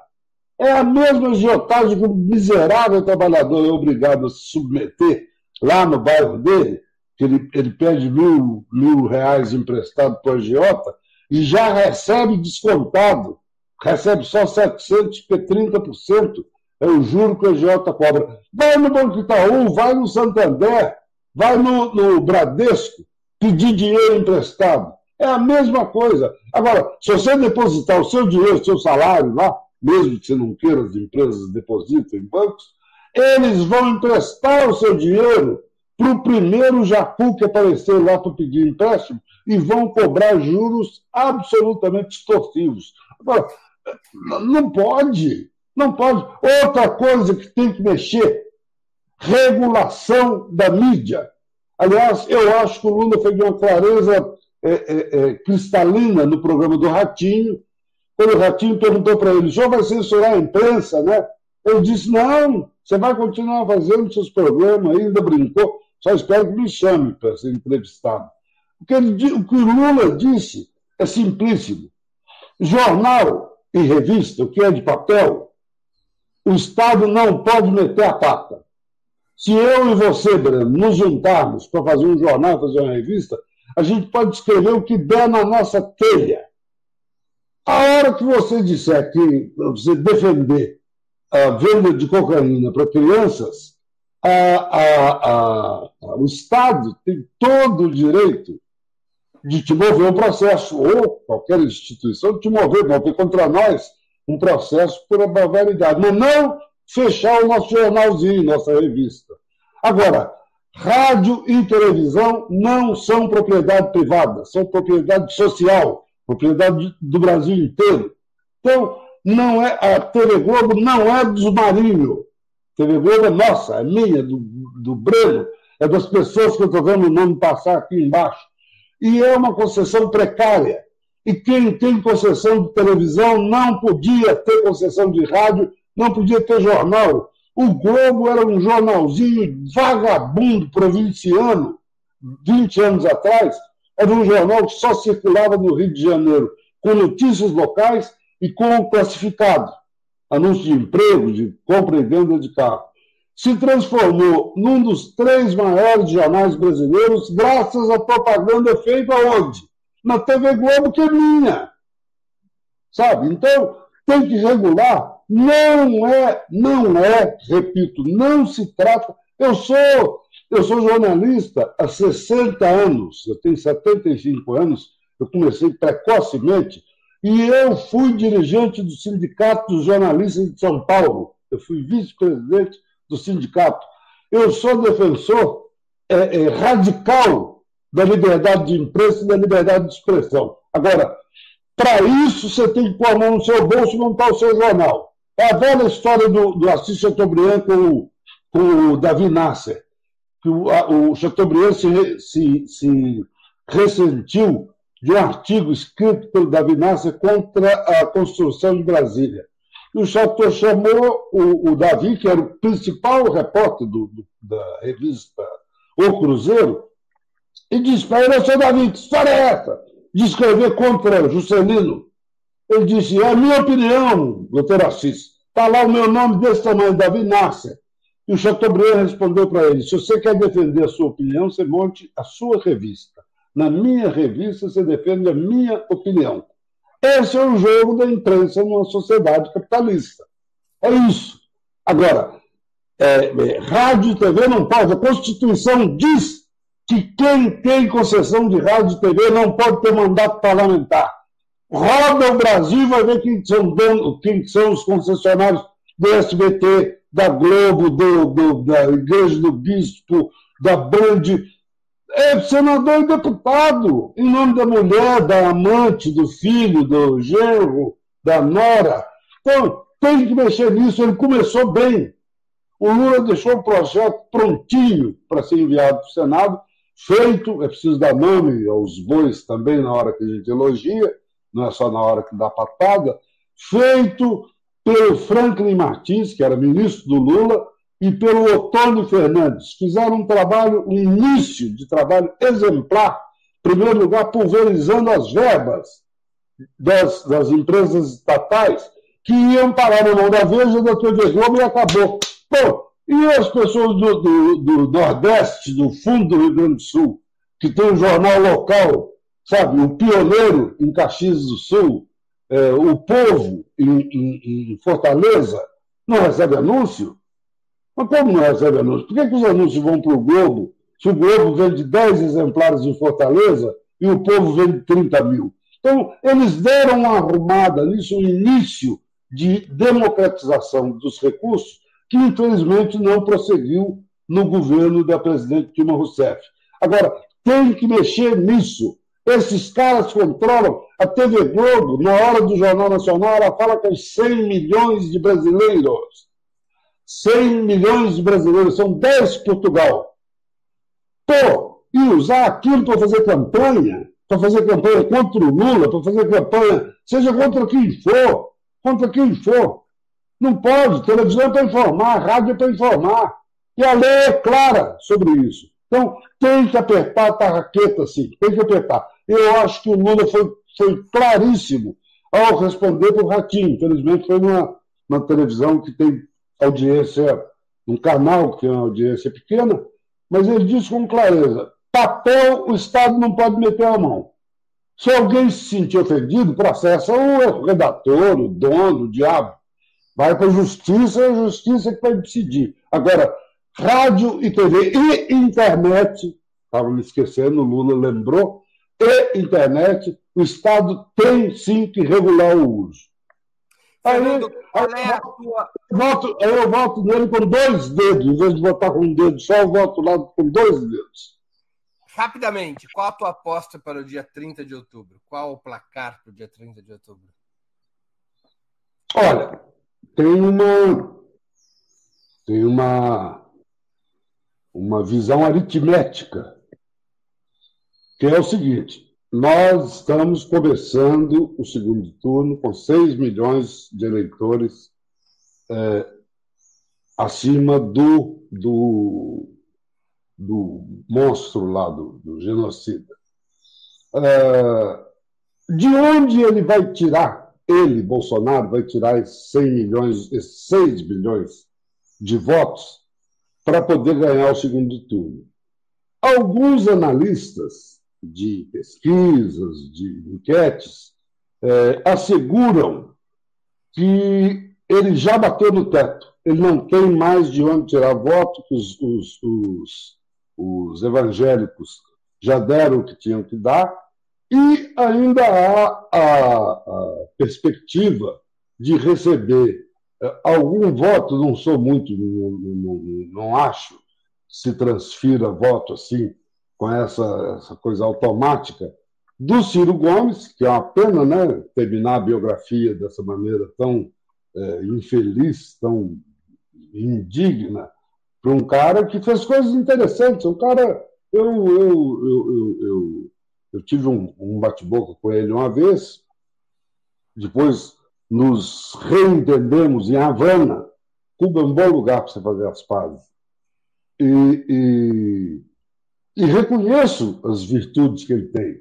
Agora, é, ele não pode fazer política com o fígado, com o intestino.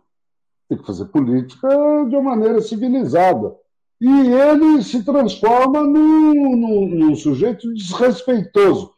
Não acredito que vá vir, muita coisa, e acho até que ele falou tanto, tantas vezes mal do Lula, que é capaz de uma, uma rapa da, da medíocre votação que ele teve, vá parar na, no embornal do, do, do Bolsonaro. Mas eu acho que a gente ganha, vai ganhar apertado. Eu acho que nós vamos passar é, é, essa, essa tensão, é, que será menor quanto mais a gente vá para a rua. Quanto mais a gente vá para a rua e mobilize, alô, alô, Spedley, alô, alô, Boulos, vamos botar a cachorrada na rua, vamos para a rua, vamos todos para a rua. PT tem que convocar, PSOL, é, todos os partidos, Partido Socialista, todos os partidos que estão compondo essa frente, é preciso lembrar de uma coisa, Breno.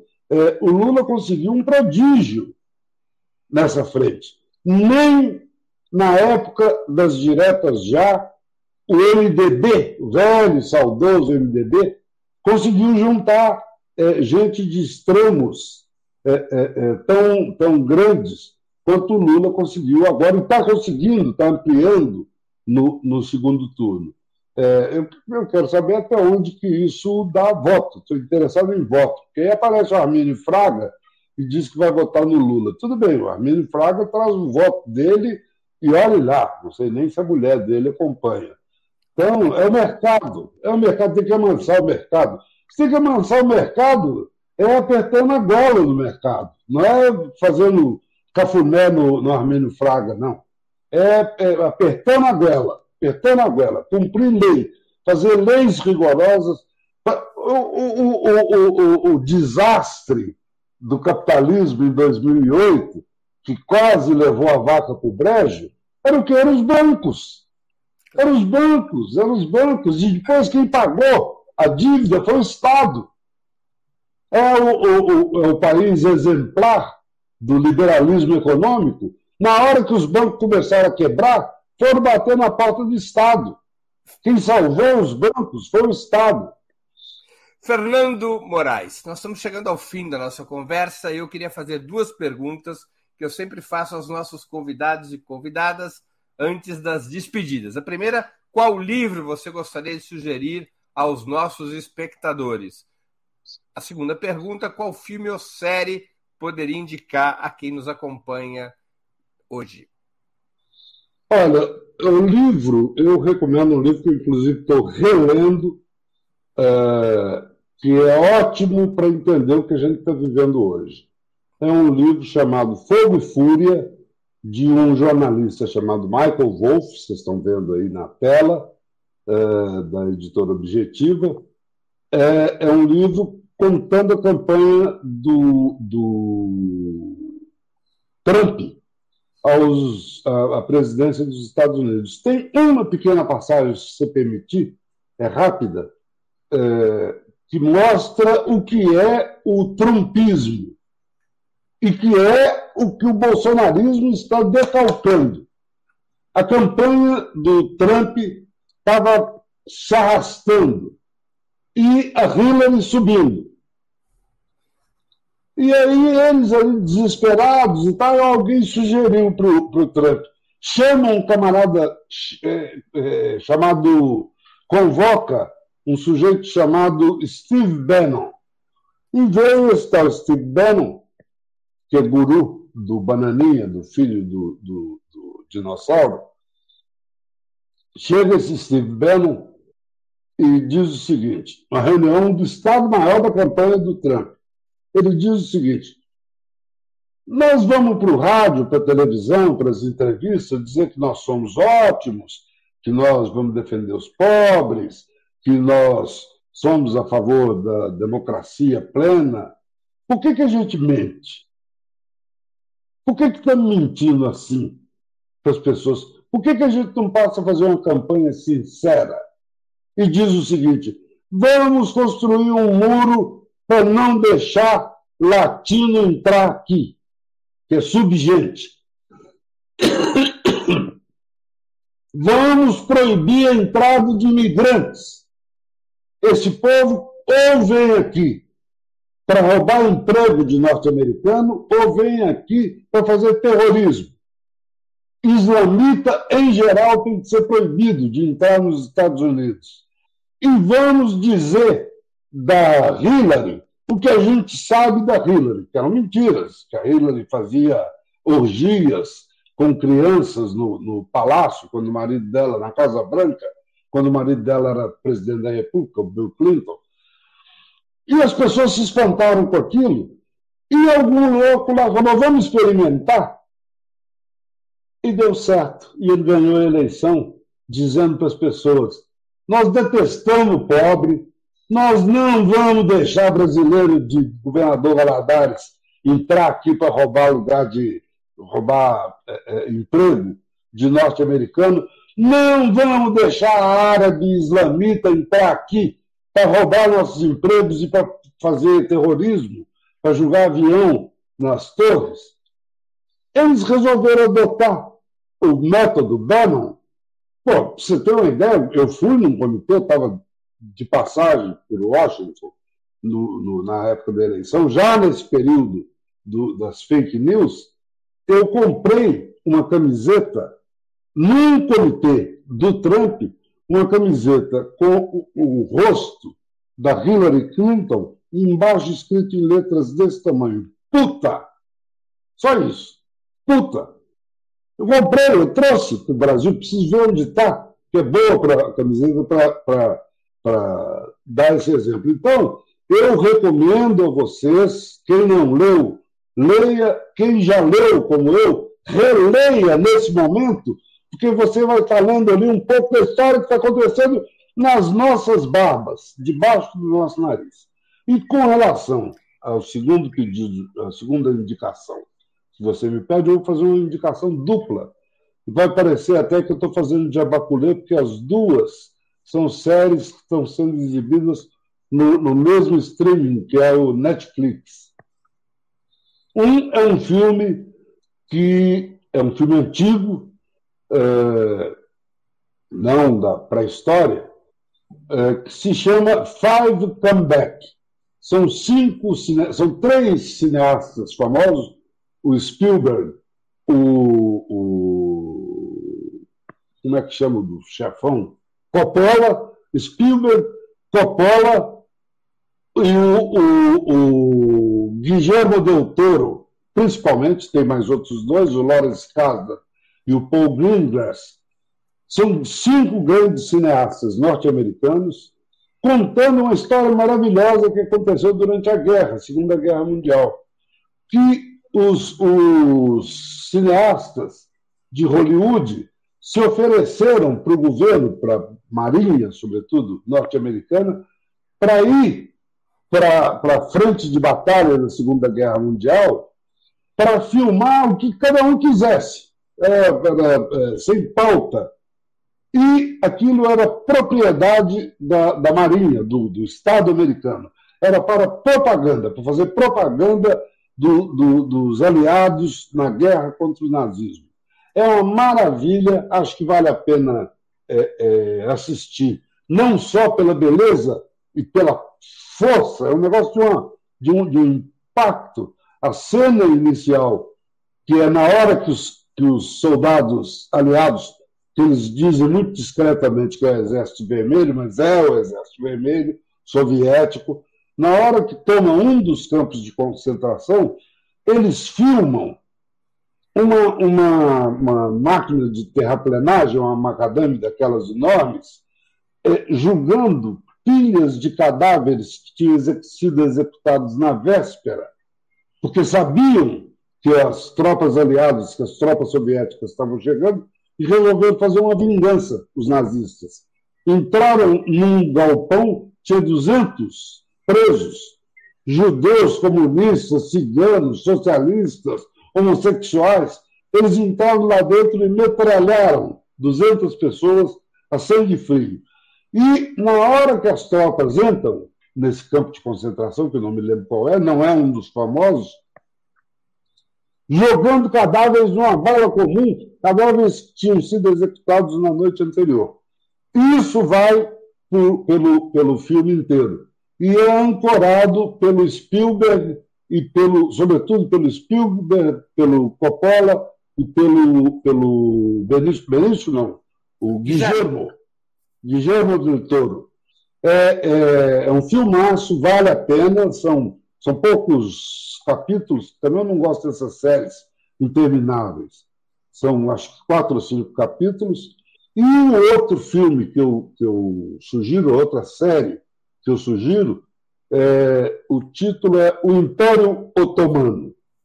É a história da tomada uh, do, do, de, de Constantinopla uh, pelo, pelo sultão Mehmet, que eles traduzem equivocadamente como Maomé, que eh, pode gerar uma confusão eh, nas pessoas. Tradução brasileira, porque você ouve as pessoas falando, os atores, atrizes falando, se referem a ele como Mehmet, Sultão Mehmet.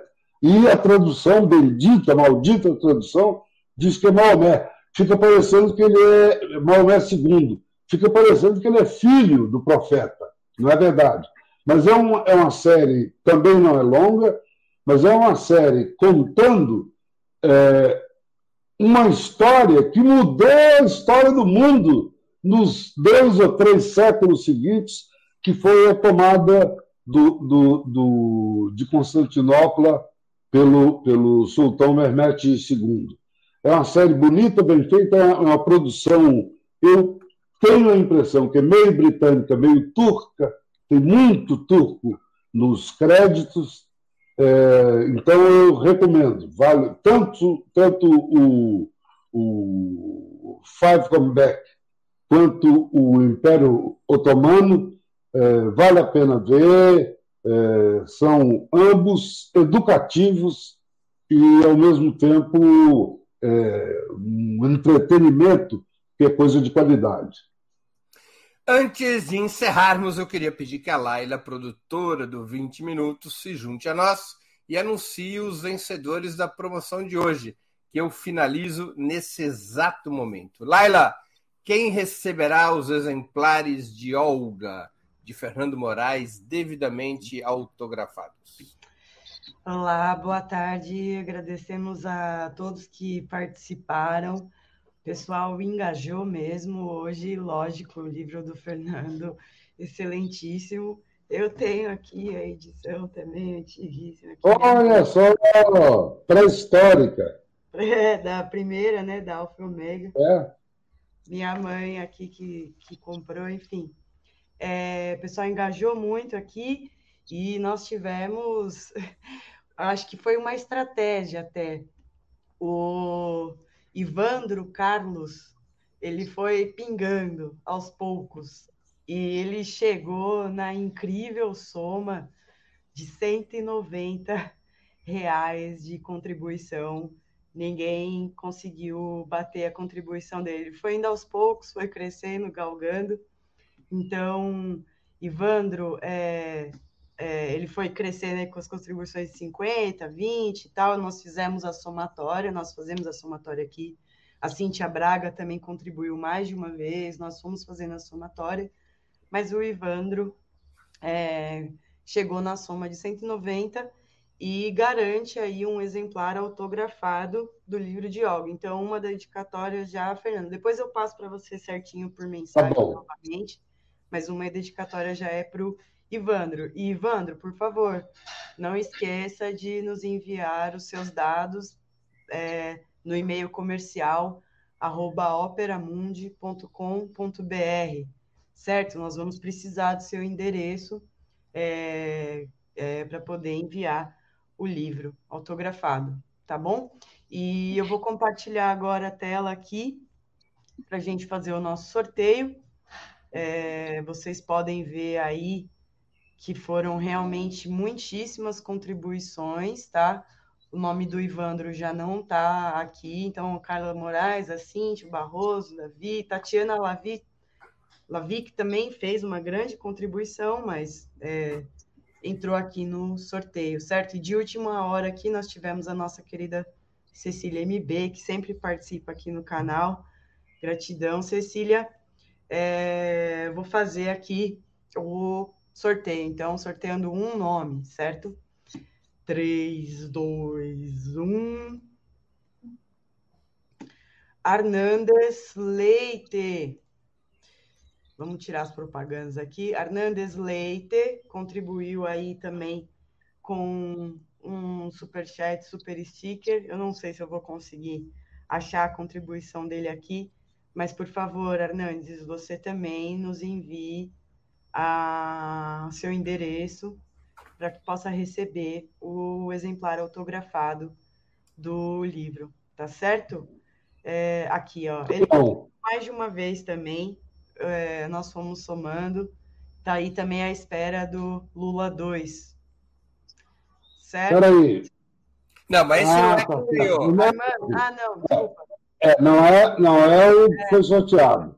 É quase. Passou raspando. É, tá Armando Milione.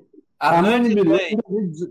Deixa eu aproveitar para vocês. Armando Milione é autor desse livro aqui, que é muito importante, que é sobre o que aconteceu na área aeroespacial no Brasil, a tragédia acontecida na área, na, na, na, no setor aeroespacial do Brasil depois do golpe contra Dilma. Vale a pena ler. É um livro, ele é professor, é um, um cientista da maior qualidade e conta uma, uma, uma história de um golpe contra uma tentativa de transformar a instituição em algo digno do nosso país. Sucesso. Então, satisfação. Nós tivemos, inclusive, acho que o professor Zé Neto estava assistindo aqui também. Henrique Pisolato, grande é, pessoa que sempre acompanha aqui. Pisolato, eu, vi, eu vi o Pisolato aí. É. Se ainda tiver, Pisolato ainda estiver aí, vai o meu abraço. Tá Muito obrigado, então, Laila. Já temos, então, os nossos dois ganhadores. Fernando, eu queria agradecer muito por o seu tempo e por essa conversa tão interessante, pedagógica, que a gente teve. Muito obrigado por ter aceito. Obrigado, eu. E, e no intervalo vai para a rua pedir voto. Sim, senhor. Tá Moscou, se Moscou ordena, eu cumpro. Já veio, a orientação já veio. É votar no Lula. Tá bom? Obrigado, Fernando. Boa sorte. Você também. Tchau, Breno. Obrigado por tudo. Também agradeço a todos e a todas que assistiram a esse programa, em especial aqueles e aquelas que puderam fazer contribuições financeiras ao nosso site e ao canal de Ópera Mundi no YouTube. Sem vocês, nosso trabalho não seria possível e não faria sentido. Um grande abraço a todos e a todas. Para assistir novamente esse programa e a outras edições dos programas 20 Minutos, se inscreva no canal do Ópera Mundi no YouTube. Curta e compartilhe nossos vídeos, deixe seus comentários. O jornalismo de Ópera Mundi é mantido com o seu apoio. Faça uma assinatura solidária em www.operamundi.com.br. Com um pequeno valor mensal, você nos ajuda no desenvolvimento de um jornalismo independente e de qualidade. Obrigado pela audiência e até a próxima.